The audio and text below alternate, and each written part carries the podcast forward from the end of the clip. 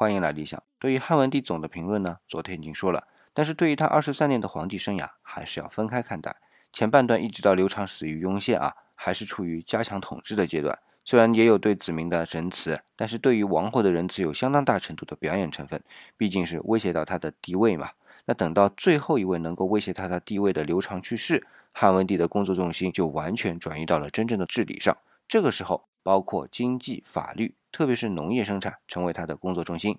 虽然到晚年啊，有所谓的宁陈邓通、新元平，但是还是在一个可控的范围内。老实说啊，邓通还算是一个老实人，后来昏了头，对丞相不敬。汉文帝也是给了他教训的，那至于辛元平都移了三族了嘛，所以汉文帝作为非开国皇帝，又没有类似吕后的坐镇，甚至还要摆平吕氏之乱的后遗症啊，能够把统治最终稳定下来，影响极其深远。好了，这个系列就暂告一个段落，感谢您对这一百期节目的捧场。